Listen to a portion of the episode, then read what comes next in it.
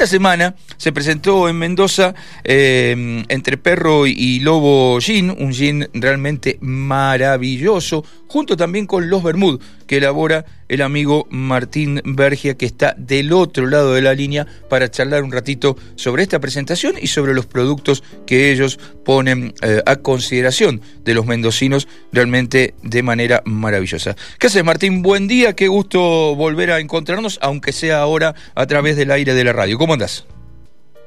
Buen día, buen día. Eh, un gran saludo a todos y bueno, te agradezco eh, la comunicación. No, por favor, Martín. Este, nosotros te agradecemos a vos que tengas la, la idea que tuviste de arrancar con ese, con ese gym maravilloso y con eso, y con esos Bermud.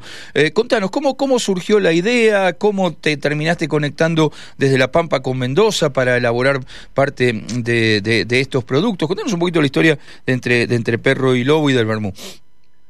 Bueno, eh, yo la verdad es que vengo del mundo de la historia.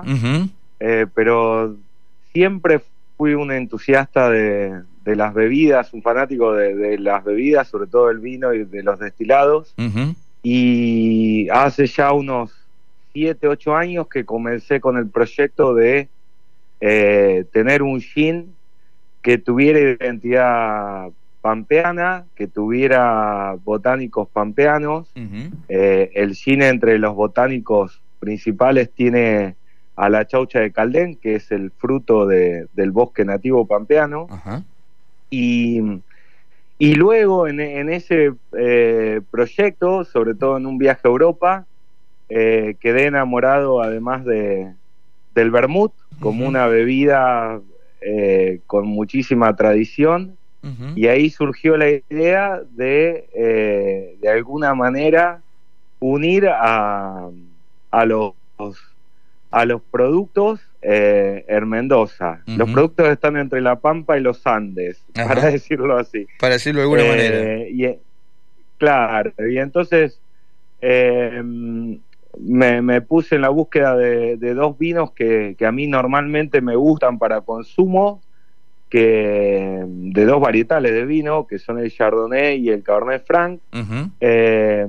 y a partir de ahí surgió la idea de ayornarlos con con hierbas y especias eh, de la Pampa y, del mundo, eh, como un homenaje también, como vos bien decías, a la fraternidad entre los pueblos de La Pampa y Mendoza, que, que muchas veces estaba un poco opacada por conflictos que en los que los pueblos son ajenos en la mayoría de las así, Así es. Eh, y mm, digo, a ver, eh, el, Cabernet Franc, el Chardonnay ya eran parte de, como vos bien decías, de, tu catálogo de, gusto en cuanto a vinos y por eso decidiste experimentar el, el, roso, el vermú roso con, con, el, con el Franc y, el, y, el, y el dry, el seco con, con el Chardonnay. Pero digo, eh, además de que eran tu gusto, ¿qué les encontraste a estos dos varietales para efectivamente eh, se transformaran en, los Bermud. Digo, pues también te podría haber pasado que decís, bueno, mira, no, esto no, no camina, voy a tener que buscar otro varietal. Digo, ¿qué les encontraste a estos varietales para, para transformarlos en Bermud? Em, en, primer lugar, al, Cabernet Franc me, apasionan sus notas eh, a pimienta y pimiento, eh, que, que, pudimos combinar muy bien con por un lado, em, eh, las notas a cacao y, chocolate, quedamos con algarroba, y eh, un almíbar de, azúcar de mascabo, que les da unas notas dulces, eh, mucho más caramelosas al, almíbar con el que se endulce el vermut. Recordemos que el vermut es, es un vino compuesto al cual se le, se le adiciona un amargo eh, en general por el por la tradición europea ajenjo. Nosotros agregamos carqueja, que es un, un, amargo que crece al pie del monte del Caldén y en gran parte de, otros lugares de Argentina. Em, y, y, después eh, se, lo, se, lo termina de saborizar con, con otras hierbas y especias, se lo endulza con un almíbar y se aumenta su graduación alcohólica con un encabezado de alcohol u otro destilado. Eh, nosotros em, eh, encabezamos nuestros productos con alcohol de cereal tridestilado rectificado de, máxima calidad y obtenemos eh, un vermú rosso que respeta la tradición italiana, pero que, que, tiene mucha innovación porque es raro encontrar un vermut hecho con un vino tinto y más aún con Cabernet Franc. La mayoría de los vermut eh, se, eh, se, hacen con uvas blancas y el color roso se lo da el almíbar. Claro. Eh, un almíbar de mayor caramelo. Así es. confieso, confieso antes de que pases al seco, al, del Chardonnay, confieso que el roso me voló la cabeza. Una cosa realmente increíble, increíble, increíble. Bueno, me, alegro mucho. Em, eh, es, es, un postre, siempre digo yo, porque sus notas dulces y, demás es, es como algo que, que, es muy agradable de tomar. ¿Y en el Chardonnay qué encontraste para hacer el seco?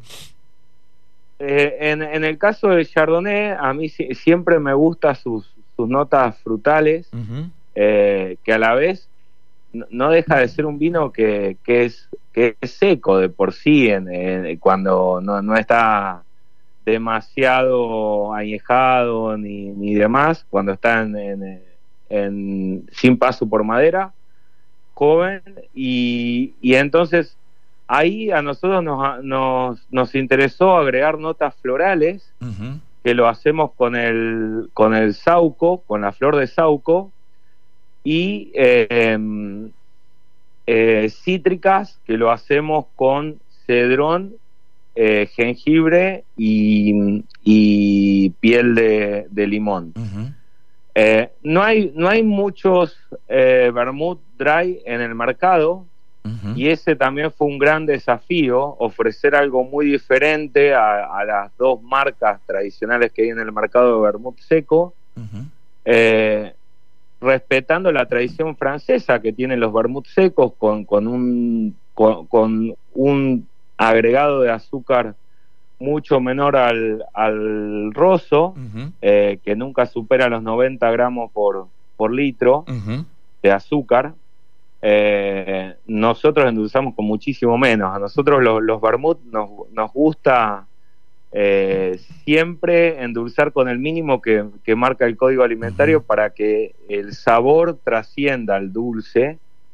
Eh, y bueno, y en ambos casos eh, siempre fue la intención partir de un vino premium que, que, al que las, las hierbas y especias se agregaran como, un, como un proceso posterior, como un arte posterior pero siendo muy respetuosos de ese varietal, que, que, al cual cuidamos y tratamos de eh, que sus notas principales estén presentes siempre en el vermut y que además de, sea un momento súper placentero y que al otro día, sobre todo, tengas un buen día. Claro, obviamente. Sin, ningún tipo de efecto colateral. Claro, que no tenga efecto colateral. Sí, em, em, Martín, este, eh, metámonos un, poquitito, volvamos un poquitito al gin, porque bueno, ya nos contaste básicamente lo, principal de, del gin, los botánicos que, que importan más lo que le agregan local, que le da toda esa esa, esa caracterización a, al, al gin que hacen ustedes, pero aparte lo destilan acá en Mendoza, digo, ¿cómo terminaste destilando acá, acá en Mendoza?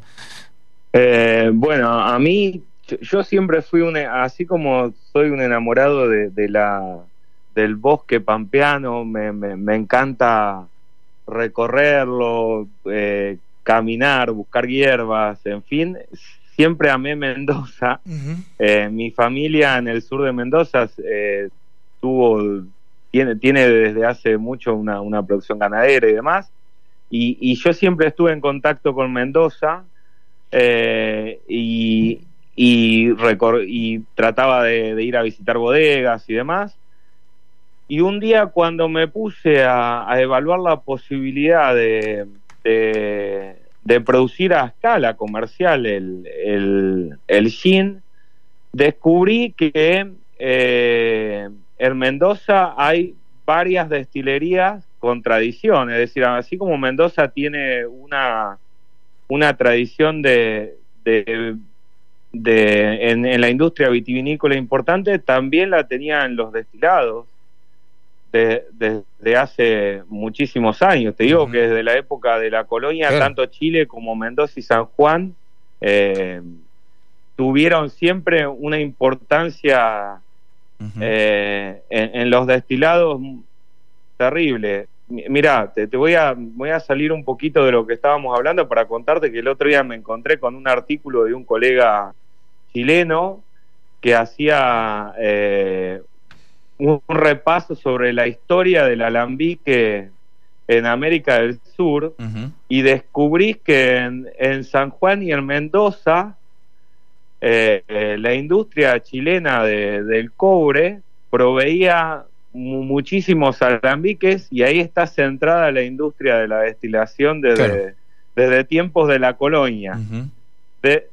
después, como todo, como la industria nacional, los destilados desde la segunda mitad del siglo XX tuvieron una merma y empezaron a primar destilados importados. Y por suerte en los últimos años la industria de los destilados de calidad se ha revitalizado. Y bueno, y han también tomado mucho auge eh, bebidas que, habían estado olvidadas en la coctelería, como el gin. Claro. Eh, y, y, ahí eh, bueno, buscando encontré Destilería Tapaus, que es una destilería del grupo Millán. Así es. En la cual en el 2019 entré en contacto cuando ya tenía mi receta diseñada, pero estaba evaluando cómo sacar un producto al mercado y, bueno, y ahí eh, con, con, con Destilería Tapaus eh, hicimos un convenio para producir eh, el gin y el vermut a fazón. Ajá, claro. Eh, ¿Y después envasás acá o envasás en, La Pampa? No, no, yo envaso también ahí ah, en, el, Mendoza.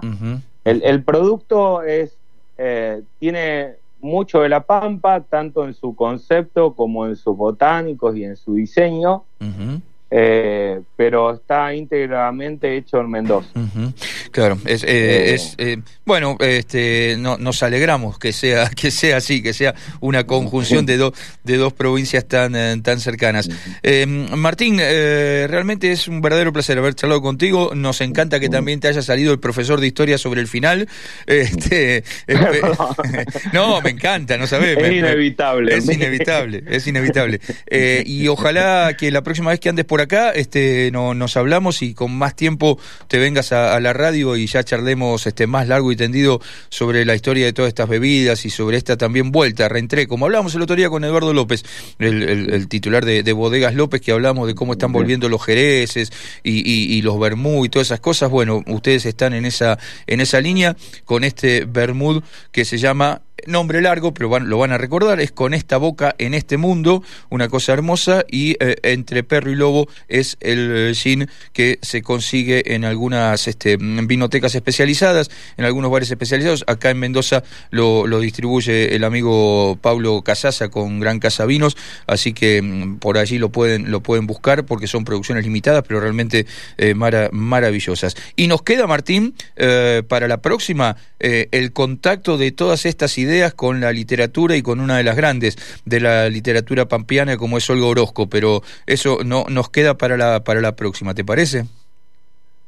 Por supuesto, ha, sido un gusto eh, esta conversación contigo y, poder transmitirle todo esto a la audiencia y, y para la próxima quedará eh, todo el concepto de la marca que, que está anclado en, la Gran Olga Orozco. Queda, queda, queda, pendiente, queda pendiente para tu visita a Mendoza. Avisa y te venís a la radio y charlamos de literatura, historia y bebidas. Eh, recordanos para los que quieran seguir de cerca eh, las redes sociales de ustedes, porque tienen Instagram tanto con el Gin como con el Bermú, ¿no es cierto? Es exactamente. el, Instagram del Gin es entre perro y lobo Gin y el Instagram de, del Bermud es esta boca Bermud. Eh, y también tenemos sitio web donde hacemos comercialización directa de entreperroylobo.com. Fantástico. Martín, la verdad, un gusto haberte conocido personalmente en la semana y también esta, esta charla maravillosa sobre Bermudo, Gin, este, y esta unión que se puede dar también en la producción entre Mendoza y La Pampa. Te mando un abrazo enorme y muchísimas gracias. ¿eh? Bueno, eh, un abrazo a todos y, y queda comprometida la próxima charla. Sí, por Un saludo y que tengan buen fin de semana. Chao, querido, muchas gracias. ¿eh?